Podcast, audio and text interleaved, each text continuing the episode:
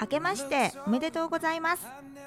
2022年1月10日の放送になります。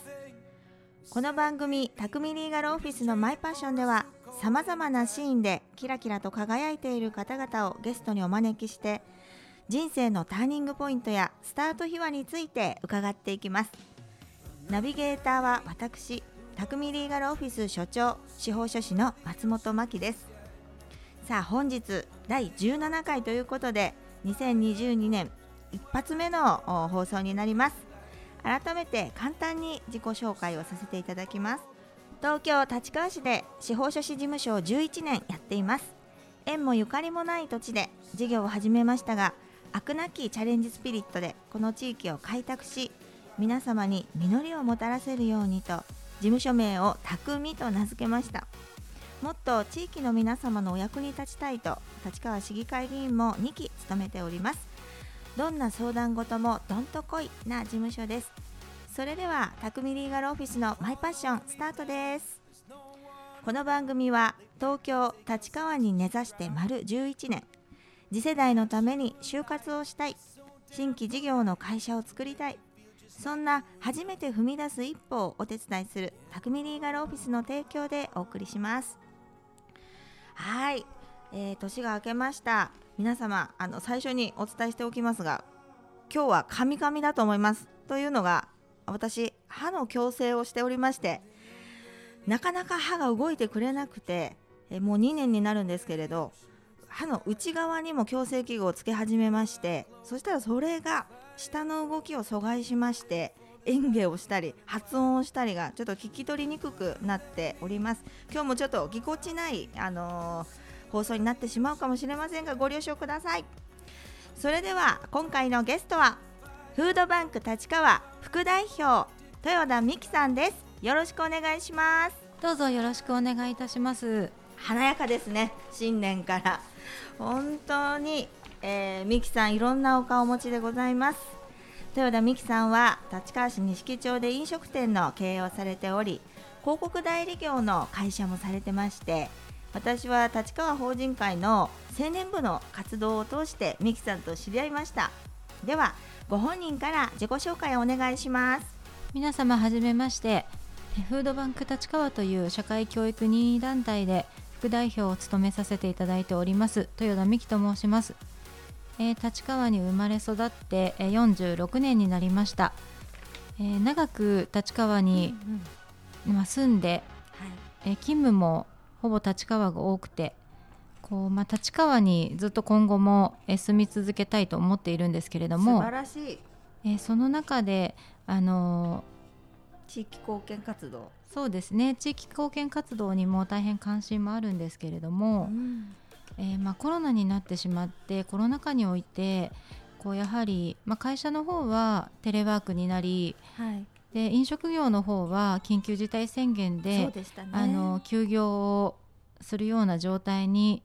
なってしまいましてまあ、あの比較的時間にも余裕ができたっていうこともありまして以前からボランティア活動には非常に関心を持っていたんですけれども、うん、本格的に何かこう社会のお役に立ちたいなっていう思いで、はい、えー、どんなボランティアがあるかなっていうふうにこう探してみたんですけれどもやはりコロナ禍ということで、はい、あの訪問するようなボランティアは一切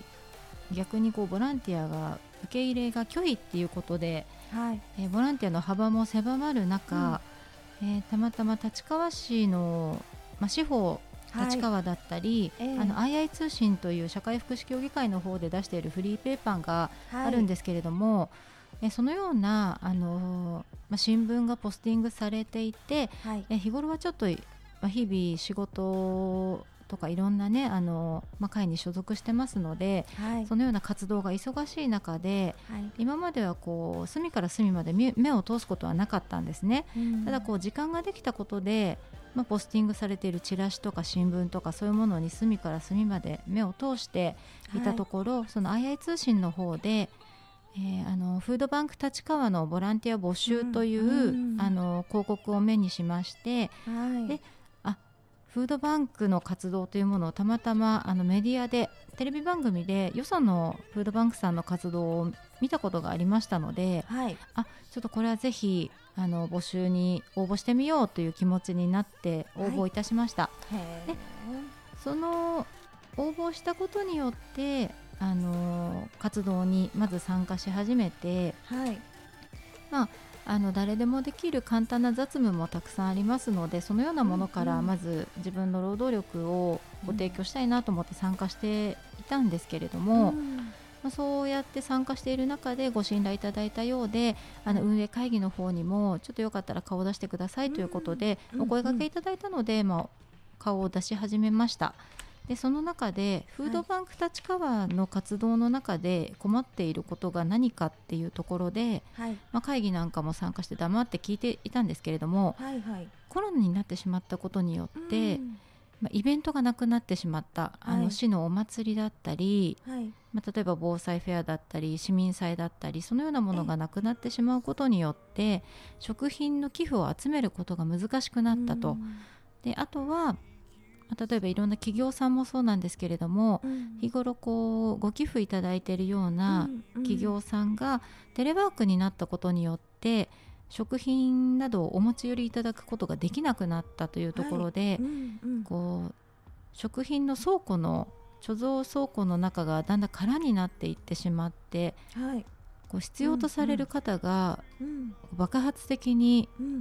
増えてしまっている中差し上げられるものがないと。そういう状況で困っていることに気づきまして、はい。まあ、それでしたらその緊急事態宣言中ではありながらも、はい、私も友人知人がたくさんおりますのでそのような人脈を頼って、はいこれは何しろ、まあ、食料を買うためのお金だったり、まあ、食料品日用生活品日常の生活必需品ですね、はい。うん、そういうものもいいですね。そうですね、うん、ちょっと集めなければお困りの方にこうお届けできないというところで、まあ、いろいろな方のご協力を得て、はい、あの少しずつ、はい、もうとにかく集めなきゃいけないというところで、ええ始めたっていうことですかね、ね、やっぱりコロナによって今まで見えていなかったものがミキさんも見えてきたっていうところがありますね。そうですね。早い通信を隅々まで読むなんて。そうですね。初めてでしたね、うん、忙しいのでそうですよね。そのようなものを目を通してる暇がなかったし、うん、また目を通そうという気持ちにもならならなかったんですよね、うん、そこからこう困っている人がいるんだっていうあのこれまでもね、あの、立川法人会これ奉仕の活動もしてたりしますからそこで美樹さんと活動を通じてさまざまこの方は社会のそういうことにあの奉仕活動とかに興味がある方なんだなと私も常々思って美樹さんと接してたんですけど本当にあの活動を今度はこのコロナ禍においても主体的にされてるなということで今回ゲストに来ていただいたんですよ。あの美樹さんが委員長を務めていらした研修委員会が何年か前に私も委員として所属させていただいたことあったんですけどその時もね立川のファーレアートをあの巡る企画など一緒にご一緒させていただいてその時からあミキさんって人を引っ張っていく力がある方だなと思ってあの勉強させていただくことが多かったです。で今回あの詳しく伺いたいのが先ほども自己紹介でねあのいっぱいお話しくださいましたフードバンク立川これこれにあの精力的に活動されてますのでそのお話を深く掘り下げて伺っていこうと思います。まず美樹さんフードバンク立川っていうのはどんな団体なんでしょうか？えーとですね、フードバンク立川というものは、えーと、7年ほど前に立川市社会福祉協議会と、はい、えー、ワーカーズコープという、うんうん、団体と、はい、えー、サンキューハウスという NPO 法人が立川市内にあるんですけれども、はい、そちらの団体の3つの団体で立ち上げたのがフードバンク立川になります。えー、フードバンク立川はまだ NPO 法人ではございませんで、はい、まあ、社会教育任意団体という立ち位置なんですけれども、えー、食料支援の中間支援団体になりますね。このミキさんにお持ちいただいた資料を今見てるんですけどね。目指すものとしてフードバンク立川が目指すもの食にお困りの方が一人もいない社会ということで、えー、食べ物をねボランティアでで困っている方希望される方にお配りしてるっていう活動をされてますよね。それから食品ロスの削減。これも目指すものの2位として挙げてますね。これねびっくりしました。日本では年間2550万トンの食品が破棄されていてまだ食べられるのに捨てられてしまう食品がそのうち612万トンもあるということでこれをであれば希望される方にお配りしようっていうね本当にあの持続可能な社会の実現ですよね。と思います。それからフードバンク立川目指すもの3として地域のつながりを作る団体を支援してますということで子どもの健全育成だったり孤立の防止環境保全地域づくり、まあ、こういうことを支援していきますということが述べられていて素晴らしいと思います。中間団体ということなんですがじゃあミキさんフードバンクあの食べ物を集める係の団体もあるんですかね？それから配布する団体もあってあとですね。預かるところもあるっていうことなんですか、ね、まず私たちがあの社会福祉協議会と共同しておりますので、えー、社協の窓口の方に企業さんだったり市民の方から、うん、あのご寄付をたくさんあのお持ち寄りいただきますので、はい、それを社会福祉協議会の方でお預かりします、はい、で私どももフードバンク立川として、まあ、市内および近隣市にある、まあ、有力団体さん有力企業さんなどにあのこちらの方からアポイントメント取らせていただいてお伺いしてあの、会の活動をご説明させていただいた上であの皆さん SDGs の時代ですから、はい、あの企業としても、うんうん、あの関心を持ってくださって、えー、あの全面的にあの弊社も取り組みますということで、はい、あのお力添えいただいている状況ですね。うんうん、で私たちもあの、まあ、日々努力を重ねて、まあ、こちらの方から出向いてお願いしてあのいろいろとご寄付をあの品物であったり、はい、あのお金であったりっていう形でいただいているっていうお預かりしてそれをお困りの方にお届けするということで日々努力はしております。はい。みきさん本当に皆さんに声かけていらっしゃるから私もその中であのメールをいただいたんですけどね。いやー本当にいい活動ですよね。大きな会社さんだとお中元やお歳暮でたくさん山のようにゼリーだとか水羊羹だとかジュースとか届くようなんですけれどそれをあの捨てちゃうよりもとか食べないでずっと置いておくうちに期限が来ちゃったりそういうことがあるのであれば必要としている人に回すことができるっていうことでそこの温度をとってるところがフードバンク立川さんなんですよね。まあ、ミキさんあの難しい言葉ちょっといくつかありまして私も今日勉強させていただこうと思いましてねミキさんたまにおっしゃってるフードドライブとかパントリーとかなんかその辺の用語も少し今日勉強させていただきたいんですが教えていただけますか？あはい。えまずフードドライブなんですけれども、はい、まずご家庭で食べきれなくなって余っている食品などを、まあ、企業さんでもそうなんですけれども先ほどマキさんがおっしゃったように、えー、お中元やお歳暮などでいろいろな品物が届いた時にこう配りきれなかったりその場でご自由にどうぞということで出してあってもなかなか手がつけられなく、まあ、そのような形で 賞味期限が来てしまう、はい、で最終的に、まあ、致し方なく廃棄すると、はい、でもその前にそうなる前にあのぜひそういうものを必要としている方々がいらっしゃるので、はい、あのぜひそれをフードドライブあの集めていただいて、うんうんあの私どもの方にご寄付をお願いしますと、はい、食べ物を集めることをフードドライブと言うんですね。ミキさんインターネットで検索すれば出てきますか？そうですね。あそしたらじゃあ早速今1月ですけどお歳暮余ってるよっていう会社さんご連絡欲しいですね。すねそうですね。ありがたいです。立川市社会福祉協議会の方に、はい、あのお電話いただきまして、はい、あのフードバンクに寄付したいということでお申し出くださればありがたいです。うんうん、はい。一般家庭の皆様もね、あのそういうふうにしていただいて大丈夫ですからね。もちろんです。よろしくお願いいたします。はい、あとパントリーって何ですか？えっ、とフードパントリーというのは、うんはい、えー、生活にお困りのあの、まあちょっと言葉にするのはちょっと心苦しいんですけれども、生活の困窮者の方、はい、一人親家庭の方など、はい、まあ、何らかの理由で十分な食事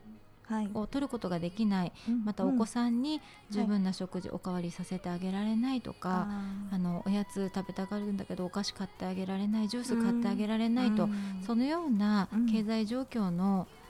まあ、人々が実際いらっしゃいまして、はい、その方たちに食品を無料で提供する支援活動のことをフードパントリーと言います。なるほど。子ども食堂とかも何年か前からあの脚光を浴びてますけれどもそういうのもパントリーの一つですか？えーと、子ども食堂というのは、まあ、その場所で調理をして、はい、みんなで集まって、うんうん、こうまあ、わいわい楽しくお食事をとりましょうというのが、はい、子ども食堂なんですけれどもその子ども食堂の開催時に、はい、お帰りになる時にお土産として食べ物、まあ、飲み物、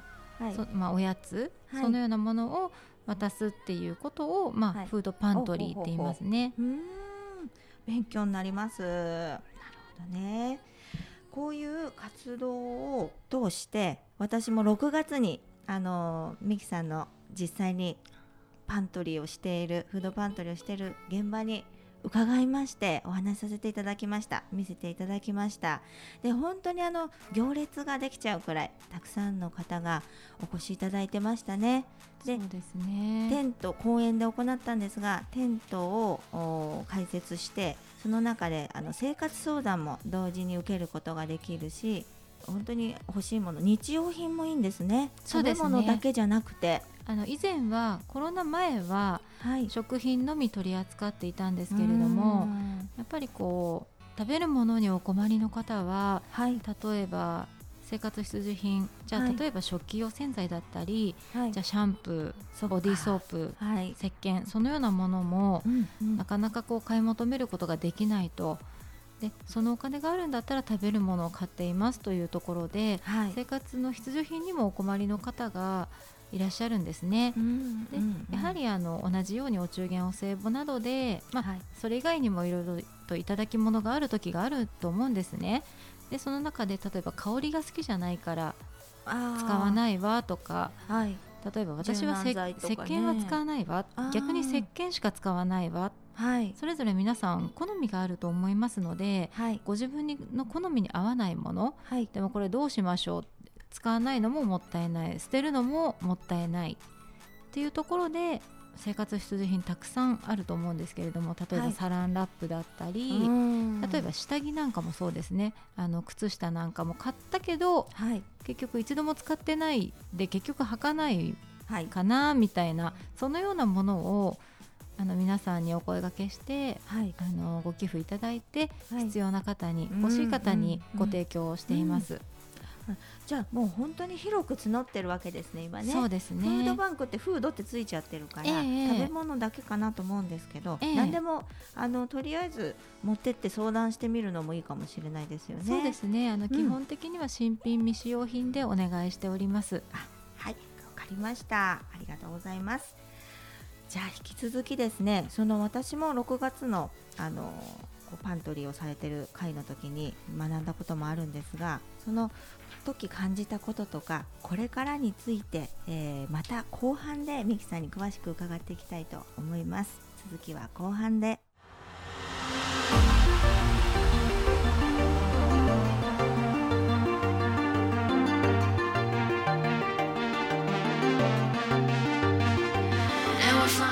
匠リーガルオフィスのマイパッション改めましてナビゲーター松本真希がゲストにフードバンク立川副代表豊田美希さんをお招きして後半もお届けしてまいります美希さん前半でいろいろお話を伺いました本当に勉強になることばかりですあのフードバンク私も6月に見学をさせていただきましてたくさんの方がお困りなんだなっていう実情を深く知ることができました。そしていろいろなね層の方がいらっしゃるんだなということも分かりました。女性男性ご高齢の方お子さんもね、あのお父さんお母さんに連れられてきていらしたり学生さんもいらっしゃいましたね。若い人が多いのもすごく印象的でした。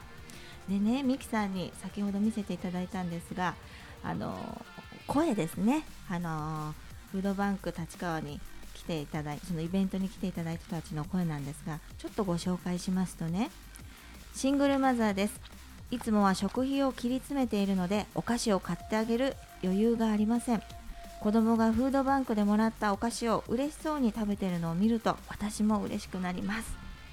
ですとか一人暮らしの大学生です。アルバイトが減ってしまい生活が苦しくなってしまいました。両親には退学を勧められましたがやりたい仕事がありあと1年なので卒業までなんとか頑張りたいです。いただいた食品で力をつけて頑張ります。というかね。本当に大学生も困ってる方多くて大変ですよね。私のところにもあの困ってる大学生の声、えー、入っております。市議としてねあのなんとかできるところはお手伝いしてるつもりなんですがこうして、えー、フードバンク立川さんはじめ民間の皆様も本当に助け合いの心であの自助共助をしてくださってるんだなと胸が痛くなります。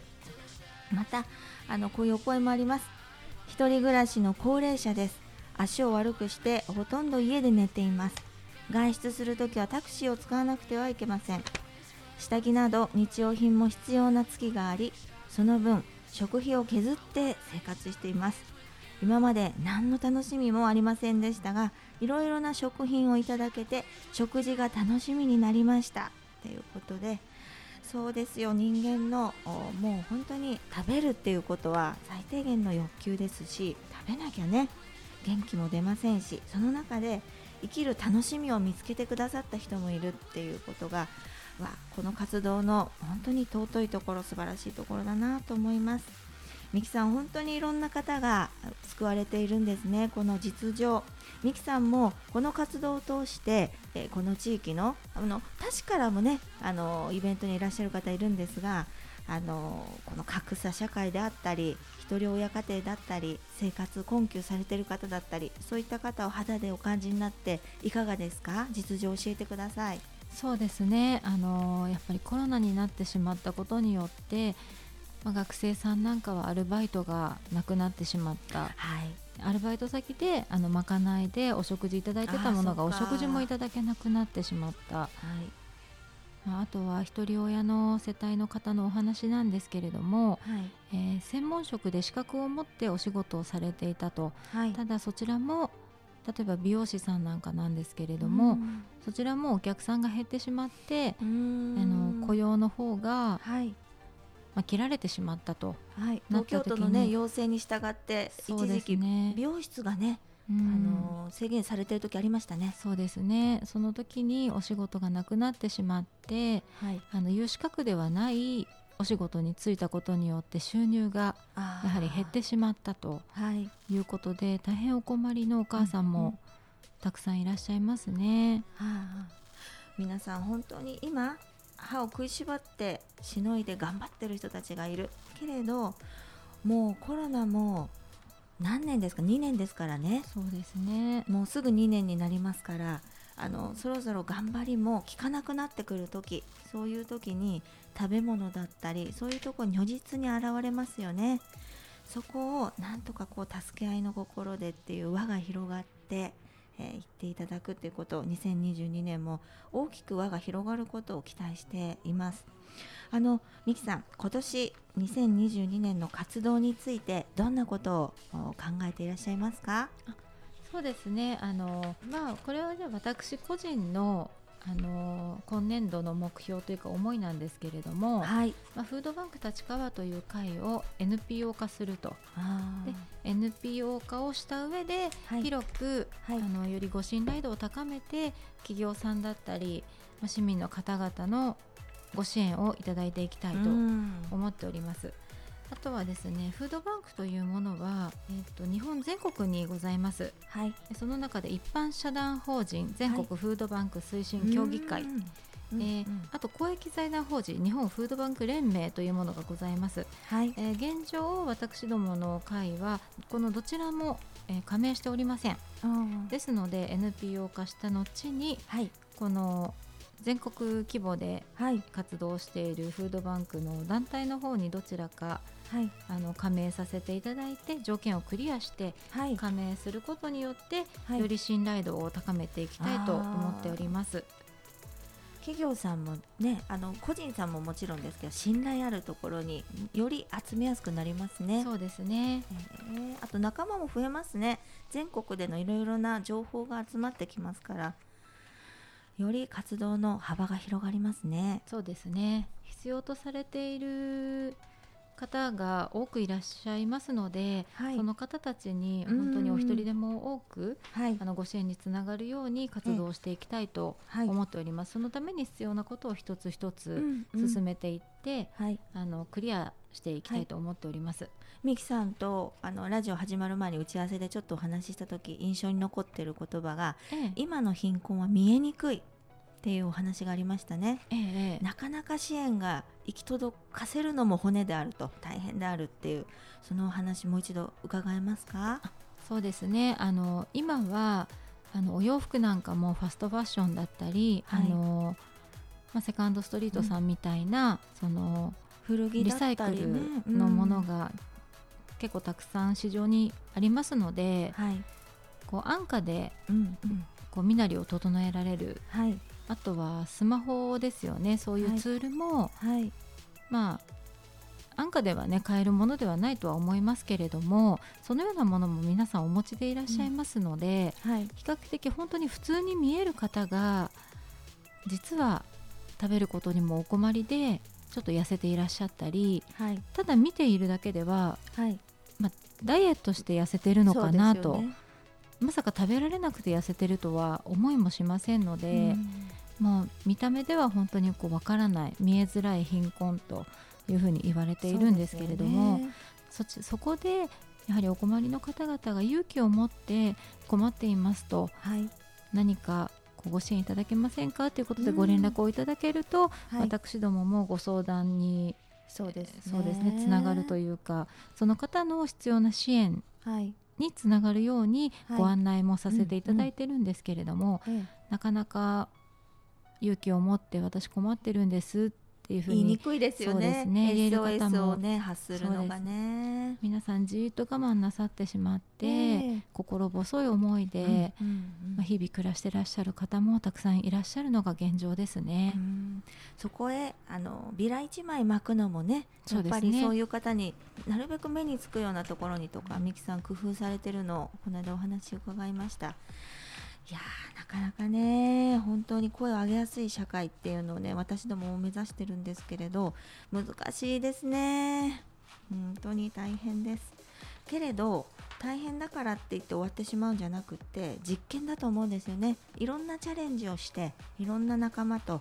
あの輪が広がっていって本当にその草の根の活動なんですがそれが一番の実は近道だったりしますので頑張っていきたい。そして私もお手伝いさせていただきたいなと思っております。ぜひよろしくお願いいたします。ありがとうございます。あのミキさんもしこのラジオを聞いていて私もお手伝いしたいっていう人がいらっしゃるとしたらあのどういうふうにお伝えしたらよろしいんですか？もう大変ありがたいですね。あの私どもは全員、はい、あのボランティア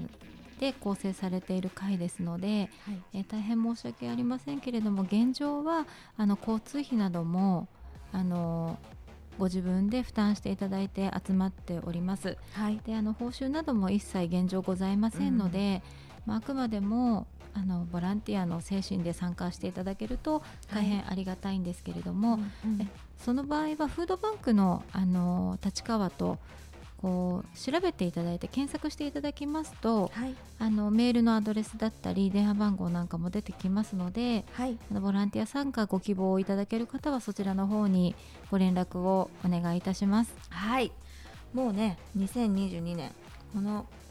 今年何か一つ始めてみようって思っていらっしゃる方がいたら社会に貢献する活動、えー、やってみたいなと思ってらっしゃる方がいたらぜひですねネットでフードバンク立川と検索していただいてアクセスしてみてください。きっときっと人生が豊かになるものと思います。あのご自身のね勉強にもなりますし本当に困ってる方が笑顔になることを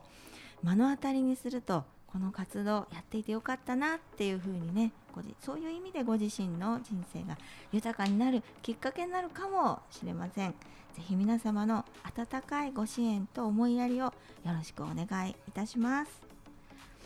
はい、みきさん、あのー、本当に活動として大変なこともおありになるかと思います。けれど引き続きですねどうぞよろしくお願いいたしますはいさああとですね最後にちょこっとおまけなんですけれどもうね美しくそして精力的に活動されてるミキさん本当にですねあの謎のプライベートなんですけれど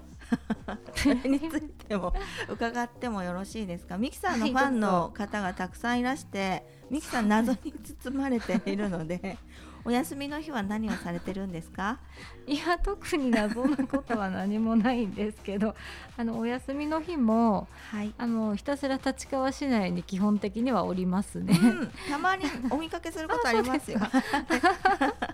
あのまあ旅行にね行くようなこともありますけれども、うん、ねお母様と旅行旅行行かれてることありますね、ね、家族で旅行にもまあ、ちょこちょこは行ったりもするんですけれども、はい、まあ、大体は立川市内におりますが、はい、あのどなたからもお電話お誘いのあのお電話などあのご連絡い。ただけませんので。はいそんな日があるの？嘘でしょこれ。あの土曜日日曜日祝日は電話がほぼならないですね。本当ですか？あの私が電話しましょう。宅配便の方からしかお電話ないですね。もうね本当に謎に包まれた美女ですので みきさんぜひ皆様も今なら お付き合いしていただけるかもしれません。そうですね。ぜひボランティア仲間にお願いいたします。はい。わ、かりました。ありがとうございます。ということで今回のゲストはフードバンク立川副代表豊田美希さんでした。ありがとうございました。どうもありがとうございました。はいあっという間にエンディングのお時間です。ミキさんはね本当にあのー、謎の美女なんですが先ほどもしつこいぐらい言ってるんですけれども。その中でこうやって気づきが終わりになる方で困ってる人に手を差し伸べるっていうきっとその一歩を踏み出したくても踏み出せない人ってたくさんいるんだけれど勇気がある方だなって尊敬しております。それではまた次回。お会いしましょう。素敵な一日を。この番組は地域に根ざして丸11年初めて踏み出す一歩をお手伝い心の中に秘めていたものをいざ行動に移す時ぜひ匠リーガルオフィスを。以上の提供でお送りしました。